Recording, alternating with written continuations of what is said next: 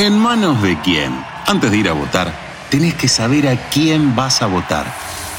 Hola a todos, yo soy el león. Rugió la bestia en medio de la avenida. Corrió la casta sin entender. Panic Show a plena luz del día.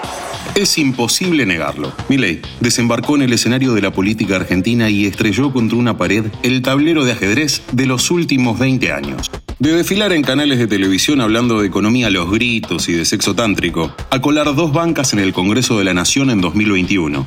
Y 22 meses más tarde, ser el candidato más votado en las elecciones primarias presidenciales en Argentina, desencadenando un game over para Juntos por el Cambio.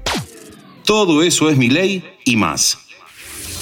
Ustedes me conocen. Cuando había que agarrar la papa caliente y muchos de los que hoy se pasean por los canales hablando vanidosamente de candidaturas, se metían abajo de la cama. Nos paramos, pusimos el cuerpo y nos hicimos cargo. Es imposible negarlo. La vocación de poder de Sergio Massa es de amianto. Lo acusan de panqueque, ventajita y de no tener escrúpulos. Pero hoy, siendo el ministro de Economía con una inflación arriba del 100%, un dólar sin techo y cargando el lastre de un gobierno desgastadísimo, logró llegar al balotaje presidencial como el favorito.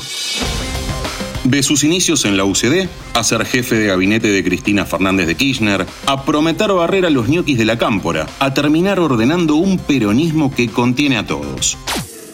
Todo eso es masa y más.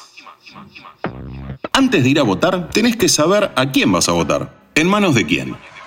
Milei versus Massa, la final de dos candidatos impensados.